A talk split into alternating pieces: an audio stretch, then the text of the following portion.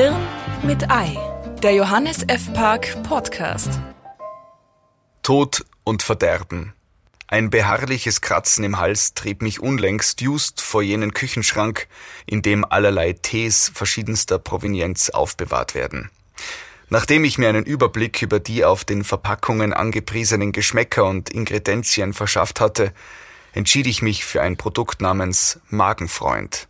Da, so sagte ich mir, die Verdauung schließlich bereits beim Kauen beginne und so das für ventrikuläre Gefilde ersonnene Gebräu seine wohltuende Wirkung vielleicht eben auch im Rachen zu entfalten imstande wäre. Um es kurz zu machen, dieser angebliche Magenfreund erinnert frappant an die erhitzten, von Speichel durchsetzten Reste einer Flasche Almdudler, die einem Kinder nach einer Dreiviertelstunde Herumgenuckel großzügig überlassen, um sich auf der Spielplatzrutsche ihre monatliche Rissquetschwunde zuzuziehen. Und überhaupt, Magenfreund, ich bitte Sie, was soll der Schwachsinn? Nun, ich hatte ja bis zum letzten Supermarktbesuch keine Ahnung, was sich heute in einem Supermarktregal in Sachen Tee so abspielt. Nehmen Sie das Verrückteste, das Ihnen einfällt, multiplizieren Sie es mit einem Songtext von Xavier Naidoo und Sie erreichen nicht annähernd den Irrsinn, der auf Teepackungen heute abgedruckt wird.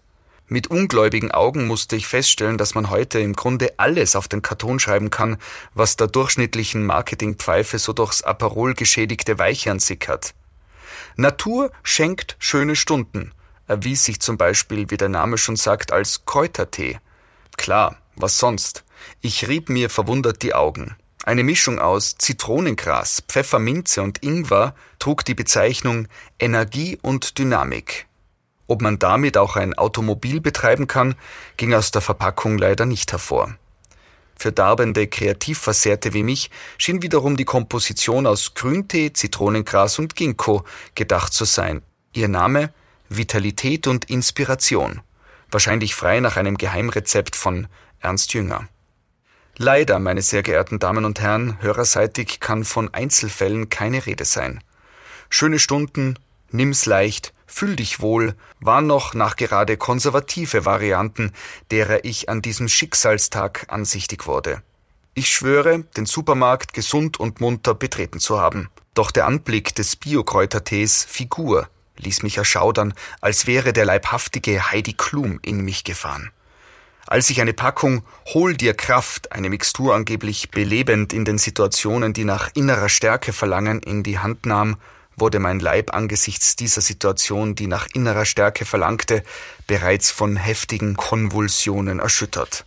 Reine Frauensache, zwei Regalböden höher, trieb mir den kalten Schweiß auf die von Entsetzen durchfurchte Stirn. Ausgleichende Kräutertee-Spezialität für das weibliche Wohlbefinden, las ich zitternd und mit Tränen in den Augen, nicht wissend, dass mir die größte Prüfung noch unmittelbar bevorstand. Ich fand sie in Form einer Kräuter- und Gewürzteemischung, die sich als Glückstee zu erkennen gab. Am Backungsboden stand zu lesen Hier und da verlieren wir Menschen den Kontakt zu unserer eigenen Seele. Dann passiert es, dass wir gar nicht wissen, warum wir so traurig sind. Die inneren Botschaften der Pflanzen erinnern uns daran, dass unser Seelengrund sich immer in einem Zustand heiterer Gelassenheit befindet. Taumelnd suchten mein Seelengrund und ich Halt, drehten uns heftig schwankend einmal um die eigene Achse und sackten vor dem Regal in uns zusammen. Als ich wieder erwachte, war mir nach einer Browning 9 mm. Teefreunden auch bekannt als Tod und Verderben. Hirn mit Ei. Gelesen von Sebastian Possart. Mehr von Johannes F. Park lesen Sie auf www.jf-park.com.